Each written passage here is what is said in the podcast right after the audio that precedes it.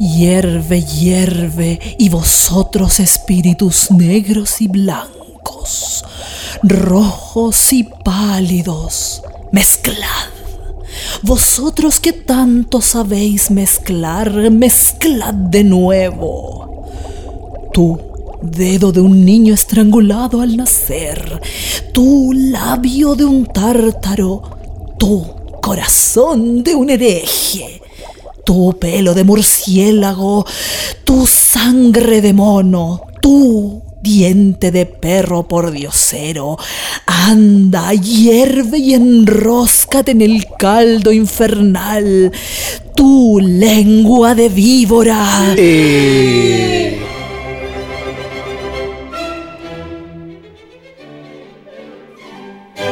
Esto es Fígaro Podcast con la soprano Madeleine Vázquez y el tenor Francisco Espinosa. Una conversación sobre canto, ópera, historia, música, comida y un poquito más.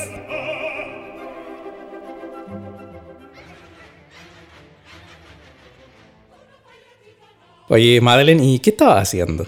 Estaba inspirada leyendo a mis amigas brujas como soprano que se precia de tal, para estar ad hoc con esta fecha de Halloween. claro, porque es el texto, es el texto de Macbeth. No, no, no, no, no lo digas. pero que exagera. Ya, pero hablemos en serio. Es que no se puede decir ese nombre, definitivamente no, porque causa tragedia. Está maldito. bueno, entonces llamémosle la obra escocesa, como le dicen los ingleses.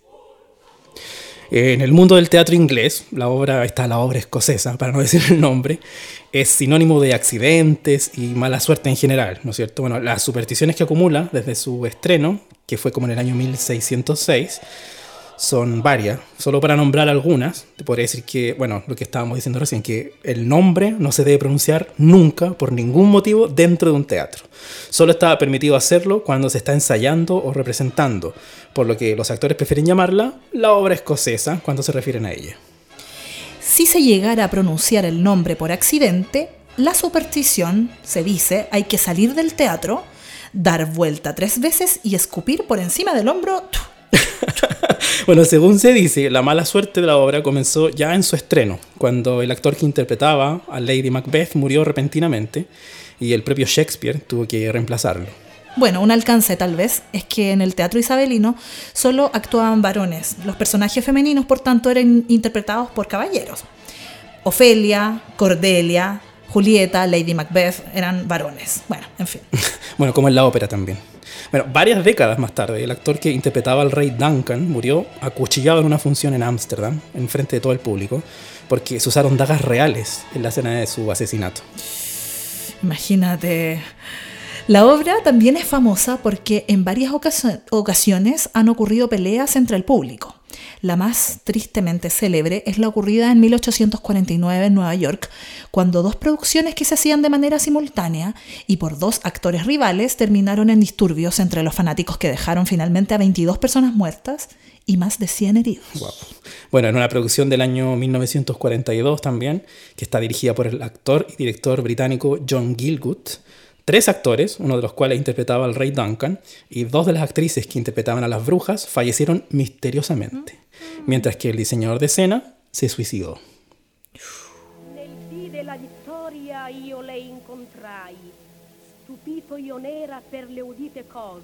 Bueno, ahí de fondo estamos escuchando un pequeño extracto del área de entrada de Lady Macbeth en la voz de la soprano chilena Nora López. Esto es una grabación de la RAI de Turín con Mario Rossi en el año 1961.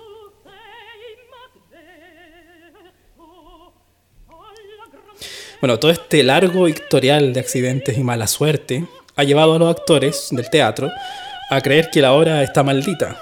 Algunas fuentes sostienen que Shakespeare investigó a fondo en un aquelarre real de brujas de la zona de Warwickshire, donde parece que oriundo Shakespeare, que tradicionalmente es una región que estaba plagada de referencias a la brujería en el folclore inglés y transcribió directamente al texto de la obra los hechizos e ingredientes reales que las brujas utilizaban en sus conjuros.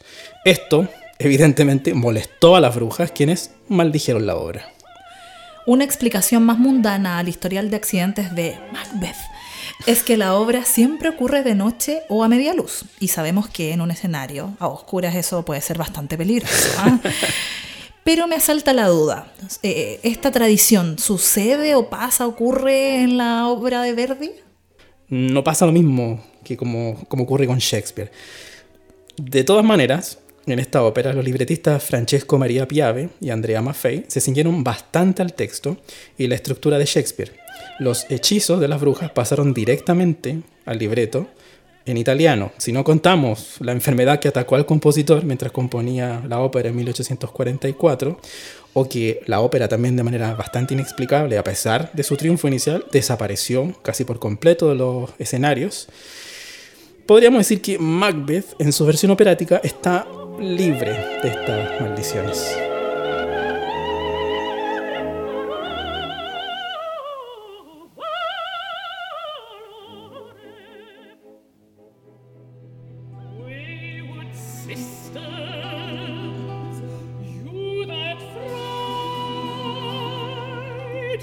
La primera figura mitológica encargada de magia y hechizos fue la diosa Hécate. Hécate está considerada como la inventora de la hechicería y se encuentra representada como una figura de triple cuerpo. Podríamos decir que Verdi en la obra escocesa le da ese carácter a través del coro femenino, ya que estos en específico están distribuidos a tres voces, no así en los coros mixtos de la misma obra en las otras escenas donde las voces femeninas guardan su estructura tradicional es interesante atender a esa relevancia que le entrega a las brujas, o podríamos decir la triple voz de la diosa Hécate. En la ópera, la primera bruja, es la que estamos escuchando, de hecho, en la historia de la ópera aparece en esta ópera Dido y Eneas de Purcell. Es del año 1689. Esta bruja en esta ópera es una mujer que encarna cualidades negativas como la envidia, los celos, la crueldad y que termina separando a la pareja protagonista casi por diversión hasta provocar la muerte de Dido, quien muere de pena tras el abandono de Eneas. Con la bruja de Dido y Eneas nace el primer arquetipo que cobrará fuerza con los años, el de las, hechiceras. Los autores recurren a este arquetipo para encarnar los peores valores. No es de extrañar que este poder sobrenatural está reservado solo para las mujeres. Los personajes masculinos con estos poderes son, podríamos decir, inexistentes. Curiosamente, mientras que en la sociedad europea de la época, las mujeres marginales, solteras o viejas fueron consideradas brujas, en el teatro, en cambio, cuando una mujer poseía poderes ajenos, tanto políticos como sobrenaturales, se la llamaba hechicera. Sin ir más lejos, querido Francisco, el Malleus Maleficarum, el tratado más importante en la persecución de las brujas, explicaba que la mayoría de los hechiceros eran mujeres, porque la superstición era más común entre ellas y la mayor cantidad de los brujos eran del sexo frágil, porque las mujeres eran, comillas, más crédulas, más propensas a la malignidad y dice también embusteras por naturaleza. bueno, a partir de esta primera bruja de Dido y Eneas, nace una larga lista de brujas operáticas que bueno, vamos a revisar ahora a continuación con algunos ejemplos notables.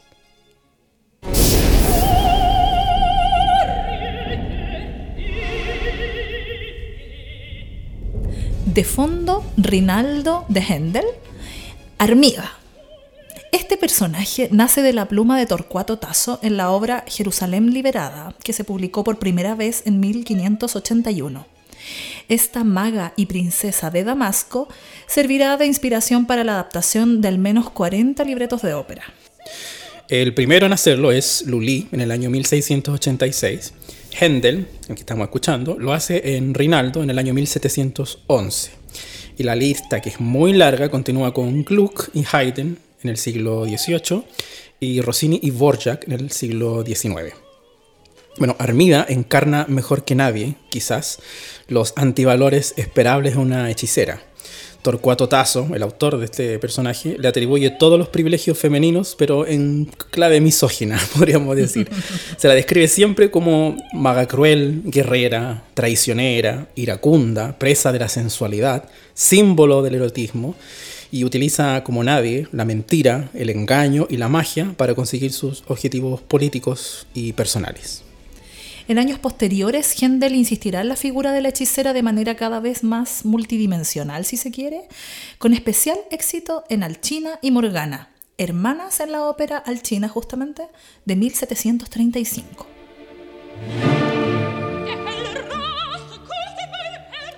Y si hablamos de hechiceras, magas, poderes mágicos, no podemos dejar pasar a La Reina de la Noche, de la ópera La Flauta Mágica de Mozart, que tiene poderes provenientes de la oscuridad. De hecho, muchas producciones la muestran capaz de flotar sobre el escenario, aunque estos poderes son más bien sugeridos que expresamente mencionados. Bueno, sugeridos o no, también hay que decir que es capaz de infiltrarse en el templo de Sarastro al final de la ópera e incluso amenaza a destruirlo.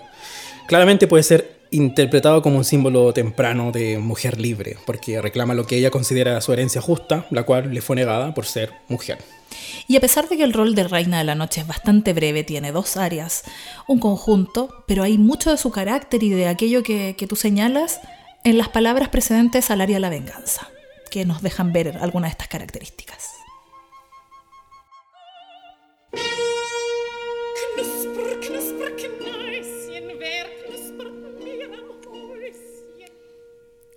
De fondo escuchamos a la bruja de Hansel y Gretel, que podríamos decir que una bruja arquetípica, ¿no es cierto?, de cuento de hadas.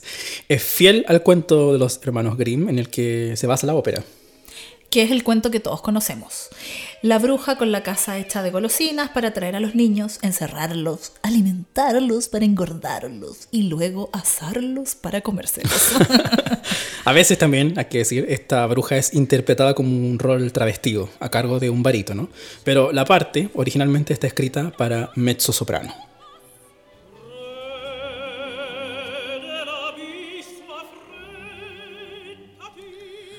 Ulrica practica la adivinanza a través de la invocación al diablo en su famosa aria, que escuchamos, Re del Abisso, y pertenece a la ópera Un baile de máscaras.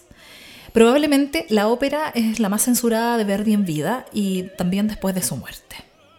En vida porque el compositor tuvo que cambiar los nombres y los lugares para poder eh, pasar esa censura. Claro, originalmente se titulaba Gustavo III las ideas independentistas estaban a la orden del día en la Italia de esa época, que estaba dominada aún por el imperio austriaco, por lo que los censores no podían pasar por alto una obra donde se asesinaba a un rey.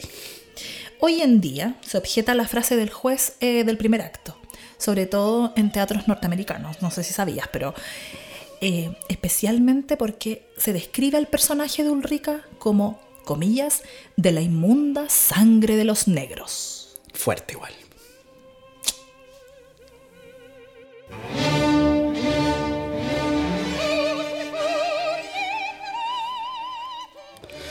Bueno, de fondo escuchamos Medea, la escena final de la ópera de Cherubini. Medea es probablemente el personaje femenino más malvado de la ópera, diría yo.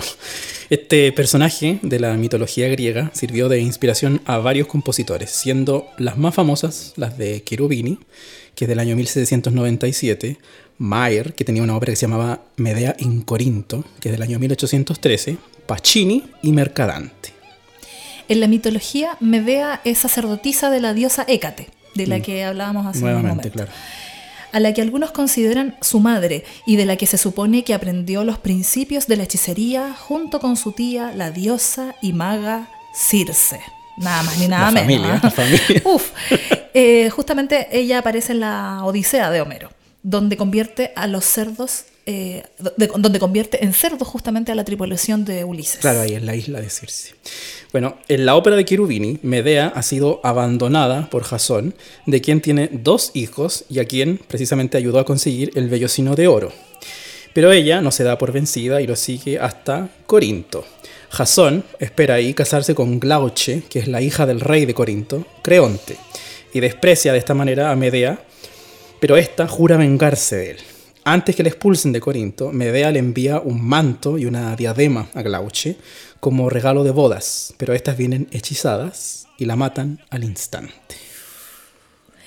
Y cuando se conoce el asesinato de Glauche, la multitud persigue a Medea. Esta se encierra en el templo.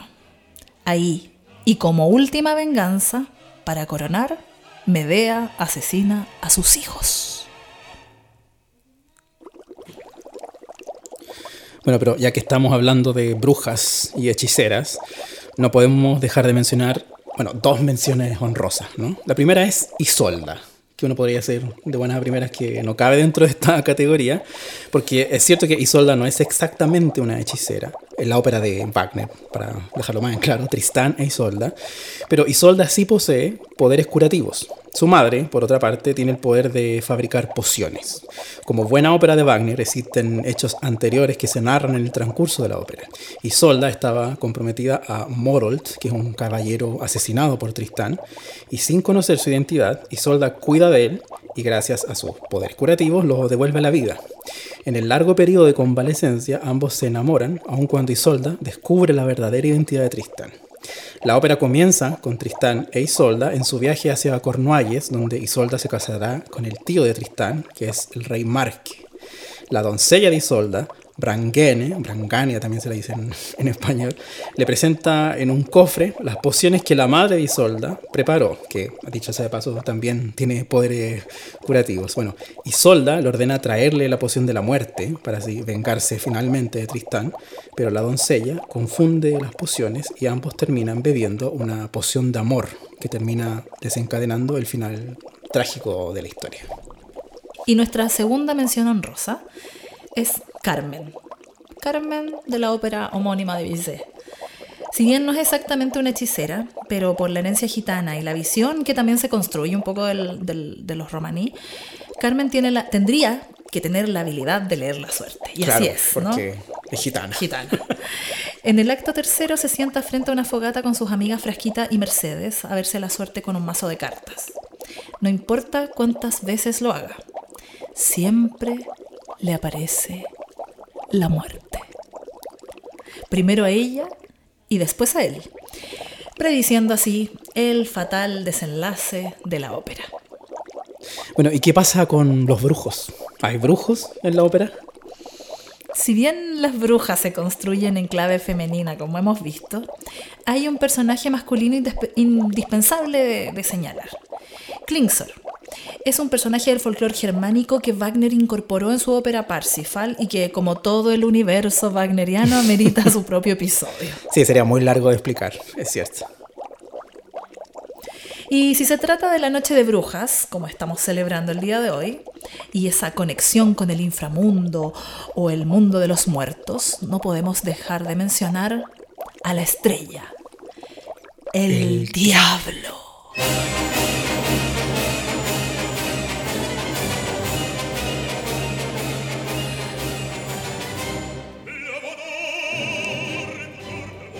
En todas las culturas se encuentran alusiones a deidades o fuerzas malignas que se aproximan a la idea actual del demonio.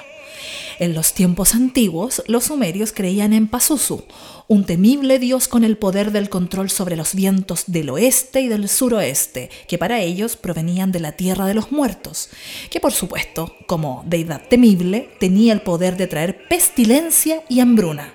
Se le atribuía el poder de hablar muchas lenguas y de tener habilidades telepáticas. Pero los griegos y los romanos y los hebreos también no tenían en su repertorio de dioses al demonio. Entonces, ¿de dónde viene la idea actual del diablo? Se puede situar aproximadamente en el siglo V a.C., eh, en Irán, donde el profeta Zaratustra o Zoroastro vino a cambiar el politeísmo imperante en la región por un dios único que daría origen al monoteísmo. Este Dios, creador supremo del orden, la bondad, Dios del cielo, omnisciente, contrasta con la figura de Amrimán, la fuerza detrás de la ira, la envidia y otras emociones negativas y dañinas. Estas concepciones fueron transportadas por los judíos que retornaron a Jerusalén desde Persia, dando forma así a Satán, que significa opositor o también adversario, como un poco opositor a la obra de Dios. Y posteriormente, diablo, diablo significan acusador o calumniador, describiendo nuevamente su papel. Para el siglo II después de Cristo, los cristianos adoptaron una personificación del mal contra todo lo pagano. Las primeras iconografías de Satán nacen de la deidad greco-romana de la fertilidad, Pan, mitad cabra y mitad hombre. Así comienza a visualizarse ya con pezuñas y cuernos y con su característico color rojo evocando al fuego del infierno eterno. Bueno, en ese mismo tiempo va tomando fuerza la imagen y el concepto de la maldad encarnada por la serpiente antigua, como el diablo que engaña a Eva. De hecho, Tertuliano, el escritor y padre de la iglesia, afirmó que a través de Eva todas las mujeres eran, comillas, la puerta del diablo y debido a Eva, comillas, incluso el Hijo de Dios tenía que morir.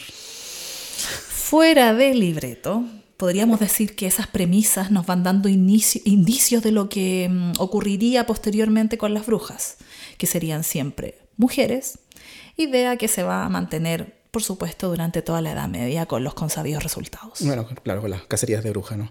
Las primeras representaciones del diablo en la música vocal las podemos encontrar no en la ópera, sino en los oratorios, que es que hay como un género primo hermano de la ópera, en los oratorios de Carissimi y también en los de Alessandro Scarlatti, que se llamaba Humanità, el Lucífero, del año 1704. Y si hablamos de Satán, Lucifer, el diablo o la serpiente antigua, necesariamente debemos mencionar a dos personajes estrechamente ligados a la figura del diablo y que ascendieron a la categoría de mito. Don Juan, Don Giovanni y Fausto. Fueron primero materia literaria de innumerables autores que después pasaron a la ópera de manera posterior, obviamente. Claro, Don Juan es este ser que busca la belleza y el hedonismo inmerso en el placer sexual como lo dice literalmente el título de la obra de Mozart, Il disoluto punito, o sea, el Don Giovanni. La leyenda es española y en algunas fuentes se menciona incluso que tiene un pacto con el diablo que lo vuelve irresistible para cualquier mujer que él desee burlar. Don Giovanni de Mozart, basado en esta obra del burlador de Sevilla, se estrenó en 1787. Y el segundo personaje, Fausto, surge a partir de la figura de Johann Fausto, un hombre que al parecer vivió a principios del siglo XVI y practicó la medicina, la astrología, la alquimia. Se dice incluso que llegó a estudiar magia y a practicar la necromancia. Uf, también se dijo que se lo llevó el diablo en forma de perro.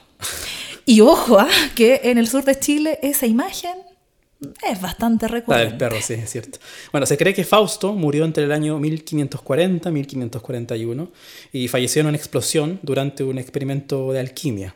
Su cadáver habría sido hallado gravemente mutilado, lo que se interpretó como prueba de que el propio demonio había venido a recogerlo. En 1548, el teólogo Gast afirmó que Fausto sufrió una muerte terrible y que su rostro siempre se volvía cara al suelo pese a que fue puesto boca arriba varias veces. Según el mismo Gast, Fausto siempre viajaba acompañado de un perro y de un caballo. Y se rumoreaba que el perro a veces se transformaba en su sirviente. Suele por él,